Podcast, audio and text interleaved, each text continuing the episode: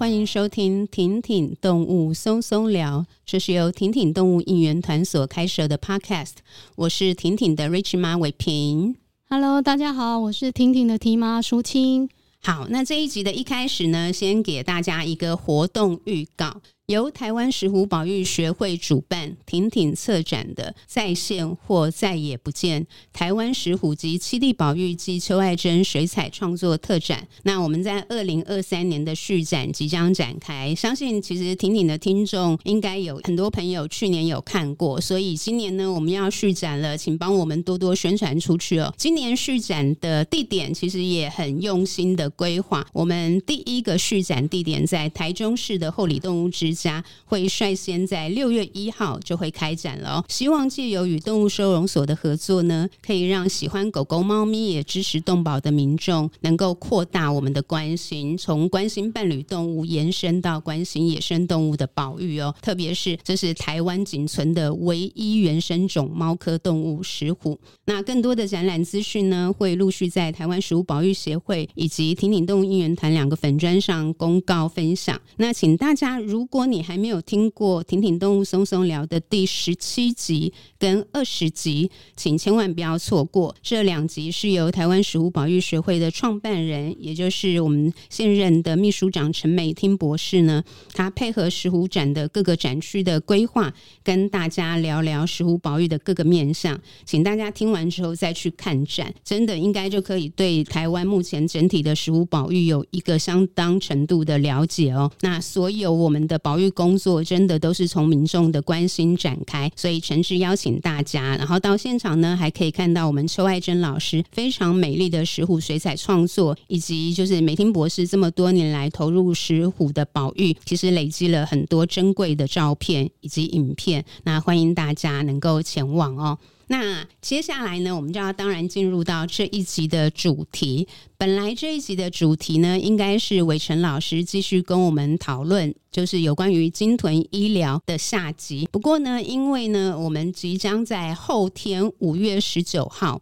有一部非常棒的纪录片要上映，所以我们先在今天呢，我们先改为消失的紫斑蝶。我们要访问到的是来聊天的，是这一部纪录片的导演詹家龙导演哦。所以我们先来请导演跟大家打个招呼。主持人还有各位听众，大家好。首先，想要请詹导跟大家聊一下，就是实际上你开始喜欢上蝴蝶，也是你小时候就开始了，对不对？小学五年级的时候，很多人问我说：“哎，为什么会喜欢蝴蝶？”是因为小时候我两位姑姑就带我去逛夜市，然后他就说：“哎，要买一本书送给你。”然后我就后来我就选了《台湾的蝴蝶世界》。哦，那从此以后我就开始想要把里面的蝴蝶都收集到。然后就开始做研究，然后到了高中，我就已经把台湾所有的蝴蝶，大约三百七十六种左右都认识了。然后接着我在想找更多的蝴蝶，就这样一路做，念到昆虫系、昆虫研究所毕业以后，然后接着又去开始有，也有曾经去特有生物中心，然后接着又做了很多的蝴蝶相关的研究。那就这样一路走到现在，那。应该说，这一生当中都是跟蝴蝶有有直接的关联。虽然我做的事情可能都不一样，我也曾经去联合报跟自由时报担任过记者，但是最后又回来为做从小都在做的事情，就是做蝴蝶研究。所以这个故事就是告诉我们，姑姑不可以随便送小朋友书。不会，姑姑送的好，感谢两位姑姑当年买了这一本《蝴蝶图鉴》呢。应该要送巴菲特的传记吧。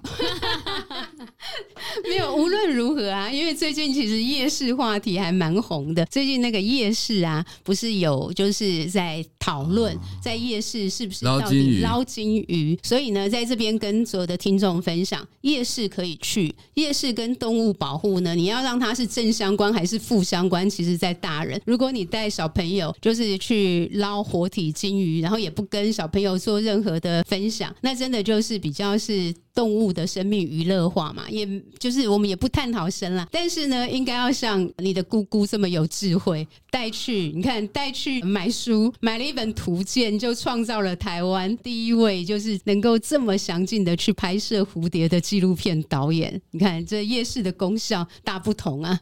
对啊，就是夜市就是台湾很有吸引力的地方。就像我太太，她是外国人嘛，她到了夜市以后，她觉得呃，台湾是一个很有生命力的地方。然后她有，其实她有提出一个很有趣的观点，因为刚刚讲金鱼嘛，对，其实她看到的是另外一个，她看到的是那个打弹珠游戏。OK，她说哇哇，这边台湾人从小就培养小孩子当小小赌神。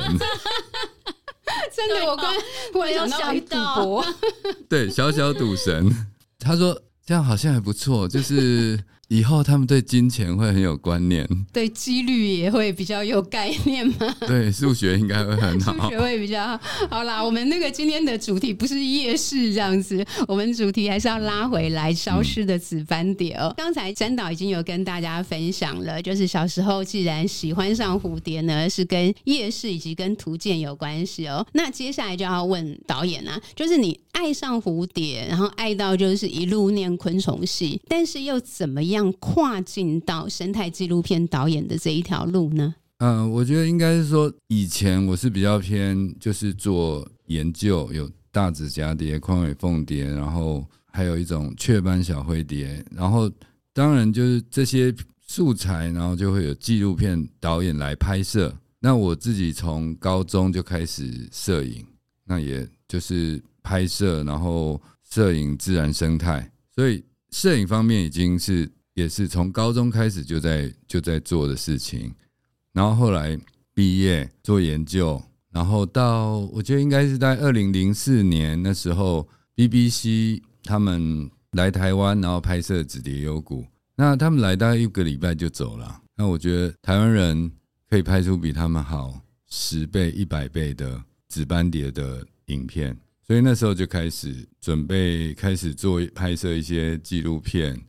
然后到十年前开始正式拍摄一部叫《即将消失的美景——紫蝶幽谷》，那这就是事情的开端。那当然，这就又是一个漫长的过程嘛。就是我们的电影到二零二三年才上市哦，所以是十年前其实就开始了这样的一个拍摄跟镜头的累积就是了。嗯、呃，我觉得那时候就是一个，其实这一部片。当然，它是有很长的过程嘛。但是拍摄的话，拍摄的话，它其实是一个把很多的构想付诸实行的过程。当然不是拍了二十年啊。如果拍了二十年，那那个素材画质一定很差。可以请詹导带我们认识一下你这部片的主角紫斑蝶吗？我觉得紫斑蝶它最特别的地方就是它很普通，它在全台湾到处都是。紫斑蝶它的栖息地是在平地跟低海拔，就是跟人类重叠的。那人类的一切的行为都会影响到紫斑蝶它的决定。实际上，紫斑蝶已经在离开台湾了。其中有一种紫斑蝶，它已经飞越飞越海洋，然后抵达冲绳定居了。然后最远在东京也可以看到紫斑蝶了。那在以前是没有这个现象的。我们在讲消失的紫斑蝶，其实它讲的不是绝种，它没有，它不会绝种。你觉得人跟紫斑蝶肯定是人会先绝种的啊？应该以台湾呐，以台湾来讲，为什么呢？因为紫斑蝶有翅膀，它可以离开。可是人呢？我们有钱，人有钱，可是如果有一天台湾发生核电厂事故，你有钱你也离不开台湾。所以我觉得这部片，当然它有隐隐含那个意思。如果你们有看的话，其实它有隐含那个意思。那在讲的就是说，如果有一天，嗯、呃，应该我们要防止台湾有一天让我们没办法离开的时候，因为我觉得是反过来的哦，而不是去的观点，而不是说我要爱台湾，所以我所以我保护台湾。实际上是，我觉得这有点像 Elon Musk 他的思维，有吗？台湾还可以居住，对不对？他就已经想到我要移居到火火星上面了。那台湾的问题，我觉得可能是因为我接触比较多的外国人吧，是，就是说，也不是说我接触比较多的外国人，就是我自己本身就是那样的生活倾向的人，就是我比较不是说哦是台湾，我拍这部片也一样，我讲我想的并不是台湾，我想的是比较一个大的，就是说蝴蝶从你的身边消失了，这是适用于全世界的人。这个 idea 在来于 BBC。他们二零零四年来台来台湾拍摄的时候，然后他们来一天以后，他就跟我说：“我一天在台湾看到的蝴蝶数量，比他一辈子看到的蝴蝶还多。”所以，我们对于很普通的紫斑蝶，我们觉得好像不是很重要，但是其实它是台湾最特殊的，会有像候鸟一样迁徙越冬的蝴蝶。它不只是迁徙，很多蝴蝶会迁徙，可是会越冬的蝴蝶。就是少之又少，一个在我们台湾高雄茂林屏东的紫蝶幽谷，另外一个是墨西哥的帝王蝶谷。帝王蝶谷，对，所以说我刚刚讲说这个这个现象，我们要讲的并不是我们要我们要保护紫斑蝶，因为紫斑蝶消失了，然后我们的台湾就不好了。实际上是。我们要先把紫斑蝶找回我们的身边。那这个指标，它就是一个生物指标，它代表的是台湾是一个可以居住的地方。地方。那紫斑蝶如果有一天消失了，就我们不知道他去哪里了，这时候我们就要担心，担心会不会有一天我们离不开台湾。紫斑蝶是极少数会有迁徙行为的蝶种，另外还有一种就是帝王斑蝶。但是我想要请教导演的是，帝王斑蝶跟紫斑蝶它们的迁徙是不是又不太一样？帝王斑蝶它迁徙不是一只可以飞几千公里，它是一代一代的传承。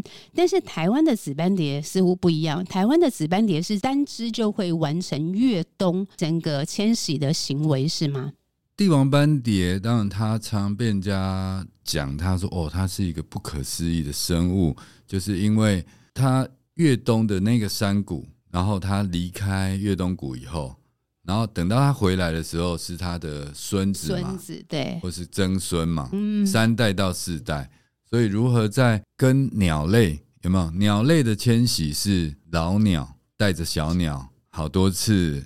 然后等他认得了，老鸟就就死掉，然后小鸟就接棒。那如果说没有做这种一代又一代的传承，鸟类的迁徙可能会无法完成嘛。但是蝴蝶的话，它就直接植入晶片，它在基因里面就直接植入说，哎，你就是这边爷爷有给你帮你植入了一个晶片，就是基因。那紫斑蝶的话，其实紫斑蝶也是一样的啊，因为它紫斑蝶的寿命。一般的蝴蝶寿命大约一个月左右，可是紫斑蝶的寿命可以超过半年，然后甚至到九个月、十个月都有可能。成蝶的那个。对，成蝶的寿命，那幼虫幼生期的寿命，幼生期的长度就大约是三个礼拜左右。那这个紫斑蝶它必须要活得比别人还要久嘛，对不对？这应该有看电影知道哈，它要活得比别人久，那它遭遇的。困难跟危险也比别人还要来得多，所以一样的问题，到底你要活一个月还活六个月？活一个月比较好吗？还是活六个月比较好？这没有绝对的热事了。所以他他一样会有孙子的那一辈再回到爷爷的那个山谷一样的现象，但是他的现象又更复杂，因为台湾是一个封闭的岛屿，紫斑蝶做的是岛内的迁徙，那台湾的纬度。刚好在热带跟亚热带交界，所以然后台湾又很小，对不对？所以它很容易几天它就可以一个礼拜它就可以环岛一周了。所以它的生命其实你不能够用温带地区的生物的迁徙来看这种亚热带地区的生物，因为你如果一直用欧美人的思维，你就无法了解台湾的生态。我举一个例子啊，春夏秋冬，秋天就是落叶，对不对？但台湾一一年要落叶至少两次。台湾落叶的季节是秋天跟春天，并不是只有秋天。你如果去看三四月的时候，台湾春天会落叶的植物是什么？是一些桑科榕属的植物，像雀榕。然后另外一个就跟紫斑蝶相关的，就是赤竹、竹子。所以大家也不知道竹子在春天的时候落叶嘛？对，所以紫斑蝶的这个现象，我们是可以跟帝王蝶做一个比较，但是你不能够用帝王蝶的角度来看紫斑蝶。就像你也不能用紫斑蝶的角度去看帝王蝶，所以它的迁徙除了一般大家比较简单了解就，哦春天的时候它会北返，但其实紫斑蝶在春天北返以后，有一些个体它还会往南再迁徙，所以这个就是为什么我们要拍消失的紫斑蝶，然后做这件事情是很。重要的，因为它是台湾的宝藏，上天赐给台湾的礼物。那我们有一天，如果我们把台湾、地球，实际上，因为紫斑蝶讲的是一个更大的问题，就是全球暖化的问题。如果有一天我们把地球弄糟了，那紫斑蝶最危险的地方，并不是它绝种，那最危险的是它不再越冬了。它也不变成蝴蝶谷了，它变成一只一只的散落在台湾各地。你还会看到紫斑蝶，可是蝴蝶谷消失了。我觉得消失的紫斑蝶，其实我是把蝴蝶是当人在拍的。那我觉得其实紫斑蝶它就是有人性，它并不是没有人性的，只是它的人性跟你要的人性不一样而已。但是你看完以后，你可能会发现，其实根本就没有差别。其实。蝴蝶的人性跟人的人性跟人要的东西根本是一样的。问你们一个问题好了，嗯，你们会吃自己的皮吗？不会，不会。搞不好小时候有做过。我觉得以以我的个性，对不对？吃 吃鼻屎，对啊，对我以前有做过，对啊，对啊，对啊，反正好吃的东西我们就会吃啊。对，但是我必须要讲，真的很感谢导演。其实我相对来讲，就是小时候因为可能家里有人送我爸一个蝴蝶标本，然后那个标本挂在我家客厅，大概那个。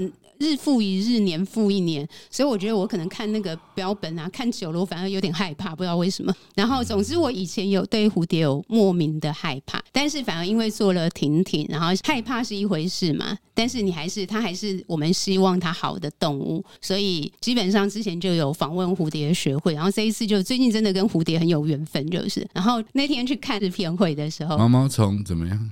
我很爱毛毛虫哎，但是他会怕，对我很变态，就是 我非常爱毛毛虫，我觉得毛毛虫超时尚的。但是总之呢，我觉得那个画面很棒的，就是就是透过导演的镜头，真的就是带我们去认识蝴蝶四态，就是怎么被生出来的，生出来它怎么样自己要生存下去，然后怎么蜕皮的，吃了自己的皮。就是我不知道淑君你看的感觉怎么样？我那天。跟一个朋友碰面，因为他们家都很爱蝴蝶，然后我有跟他提到说，就是推荐他去看这个消失的紫斑蝶。他就有提到说，其实他因为我们有个共同的狗友，就是他是住在高雄屏东，所以他说他真的在十年前他有去看过那个紫蝶幽谷，他说真的就是很漂亮。可是他说他这近两年去的时候，他说看不到了，只看到就是都被开发。其实我们消失的紫斑蝶这一次，我刚刚一直提到几个事情嘛。那其实我们真的是大家应该说团队，还有大概包括整个行销都是很努力。他们大家想要做的事情，呃，我觉得有一些应该要讲的，就是说，其实我们要做的事情并没有那么复杂，我们只是要让观众进来看，然后很舒服的。甚至也是开心的，甚至是好笑的，把这一部影片轻松的看完，看完，跟你们的节目是一样的意思，而不是要有什么沉重的。这些都是我们把我们其实都是去除掉所有会让一部影片变得太沉重、沉重，或是其实就是闷的意思啦。那我们这么做都是为了让小朋友看的时候是很开心的。然后我觉得大人要回到自己小时候，那其实你会发现，就是说，其实是小朋友在引导你回到最棒的那个时候。就用一个比较单纯的，应该说欣赏的角度去认识一个迷人的生物。啊、对，主持人讲的很好，对，就是欣赏，而不是说我看这一部片，我要获得一个伟大的东西。这个就是我们这部影片不要大家有的东西，就是不要教育，我们要的是回到紫斑蝶。欣赏的一生，而且我们还特别还特别说紫斑蝶平凡的一生。这个影片，我们努力的让同温层外的人能够很轻松的去看一部影片，然后就像《阿凡达》一样，《阿凡达》没有在讲环保啊。可是我们都知道它是什么影片。对，最近吴明义老师有新书，像之前吴明义老师的《复眼人》，他其实讲的也，他讲的是小说，但是他后面其实也有很深的环保议题。但是他小说本身读起来是一个科幻小说嘛，可能就跟您做纪录片的意思一样，就是不希望是直接用议题诉求，然后让你觉得好像很沉重，然后进来的好像就要背负着什么样的使命感，是这样子吗？对，就是我们台湾呢，其实我们都以为我们台湾很小，嗯，但是其实，在外国人眼中，你看台湾的建设，台湾的各各个方方面面，包括义工哦，其实台湾是他们讲的第一排的国家。简单讲，台湾是一个大国，可是我们还是沉浸在小岛上面，小小国思维。实际上，就像您刚刚讲的复眼人，对不对？这样的一本书，其实它是适合全世界的人看的一本书。对，那我们拍《消失的值班蝶》是一样的，就是它就是一个蝴蝶的故事。每个国家都有蝴蝶，那都有一样的事情在发生。在我们的纪录片里面，其实也有一些画面，也有提到紫斑蝶迁徙的过程当中，有国道让蝶道这件事情，它是会飞越，就是虽然是会经过国三高吗？就是三号高速公路。大概可以请导演跟我们说明一下，当初就是是怎么去 promote 国道让蝶道？因为我个人觉得其实蛮不容易的，就是你要促成这件事情。我觉得那个就是需要一位有远见的人，对，那就不是我。嘿嘿，那个有远见的人，当然就是当时的国道高速公路局局长嘛。那他那时候，我觉得那时候很清楚啊，就是那时候是。其实是我们发现的这个现象，然后当然有两位那个一所大学郑老师跟李老师，这两位郑瑞富跟李铁雄吧，这两位老师，然后他们就哎觉得要来结合，赶快去跟他们讲。你看，这就是需要很多人一起帮忙，嗯、一个人是没有办法，一个单位也没有办法，然后就去跟高速公路局说明简报这个事情。那当时。就是那个画面是蛮惊人的哦，哎，他他就说哦好，那明天你们再过来，然后明天他就把所有的局处长排一排，然后骂一顿，在我面前，当着我面前，你们怎么样怎么样怎么样怎么样，就开始进行了。哦，那是在两千零七年就开始了，是不是？嗯。忘记了，忘记了。OK，那就是基本上可能可以跟那个观众分享一下，去看那个纪录片里面也有，或者是上网。其实我因为有稍微为了这一集做一些功课，所以其实还蛮惊人的。就是因为蝴蝶它在飞越高速公路的时候，过去如果说它是应该说直接到那个高度飞过去，是很容易被车子的气流扰动，然后很快的掉到地上就死亡。那从就是国道让蝶道，等于是在高速公路的两边架设更高的，就是那个整个高度有点是引导蝴蝶飞到更高的位置，再穿越高速公路去减少被气流引，就是拉拉扯到地上，然后于是死亡，大概是这样子的一个过程吗？当然，就是说这些都是一个方法，跌道让国道的方案嘛。啊，对，跌道让国道，因为蝴蝶它只有本能嘛。所以，当本能被启动的时候，它就是用本能去飞行嘛，那它就一定没有办法改变它的路径嘛。嗯，所以它只会照着祖先教它的路走。对，那我们开了一条国道，然后就直接挡住它了嘛。那目前是叠道让国道，就是我们让用防护网升高一点，然后在外侧车道再做一些封闭。让蝴蝶进入国道的时候的位置是比较高的嘛，但是还是会有还是会有伤亡啊。对，就是进入的位置是高的，然后就但是已经比之前的伤亡低了很多。那也进行了大约快要二十年了嘛。那所以我觉得最重要最重要就是全世界没有一个国家为了蝴蝶而做了这些蝶道让国道的措施。那为什么我们会做这个事？因为这是必然的嘛。因为台湾是以前是蝴蝶王国嘛，台湾有很其他国家没有的那么多的蝴蝶资源，所以当然未来的未来，我们真正要做的事情就是国道让蝶道嘛。怎么国道让蝶道呢？我们另外走一条路，其实是可以的啊。如果你真的要做，螃蟹就在做一样的事了，就是螃蟹过马路，现在。我们在垦丁国家公园现在正在做一件事，就是把香蕉湾那边的道路垫高，就是把它垫很高。那下面出现一条螃蟹的高速公路。那国道如果我们想要做，那一定是可以做的。嗯我们可以改到啊，对，因为这样人可以改嘛，你人一定可以改到的，嗯、没错，没错，就是看我们有没有那个决心要去做这件事情就是了。那想再问一下展导，您在拍《消失的紫斑蝶》这部纪录片啊，整个拍摄过程当中，哪一个部分对你来说是相对有很困难的部分吗？最困难的部分应该是贷款吧？贷款钱的部分就是了哈。当然，因为这个消失的紫斑蝶，他拍的是蝴蝶。那蝴蝶呢，就是 Marvel 里面的幻影嘛，是快影啊，哎，或是所谓的闪电侠嘛。所以他的世界比我们快了二十倍。那你如果用一般摄影机，紫斑蝶只会看到影子；那你如果用高速摄影机，你会让蝴蝶的行动速度看起来像人。那所以第一个，我们就要一个高速摄影机。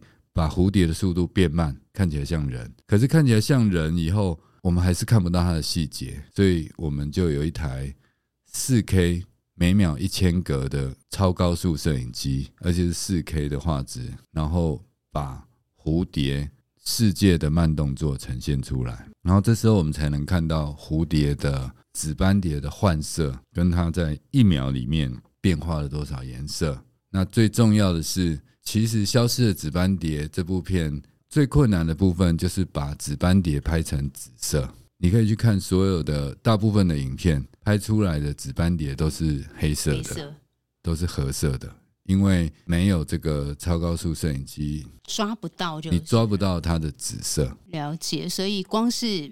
就是等于你投入的那个呃摄影机成本就非常非常的高就是了。那一个摄影机它的记忆卡就储存资料记忆卡是一百二十八 G 嘛？那任何一台摄影机都有比二十八 G 还要大的记忆卡。一般的记忆卡一百二十八 G 就是两百块吧，然后它那一个的记忆卡是一百万。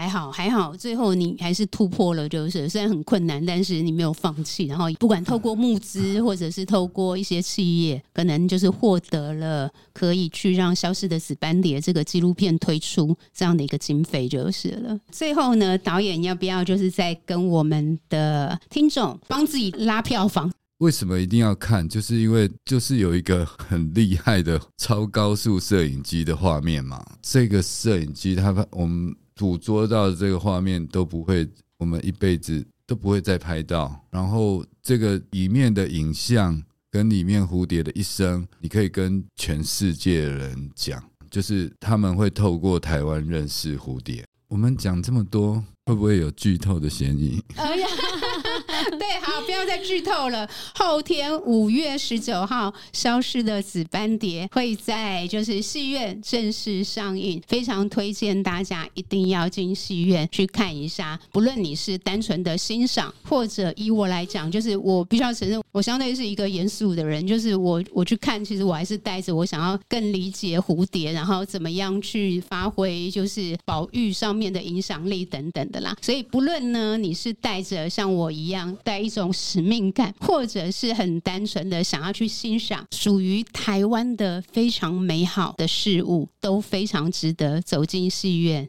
去欣赏《消失的紫斑蝶》，或者是妈妈像我这种妈妈想要带小孩认识生物。你们讲的很好，好像这部片就是你们拍的。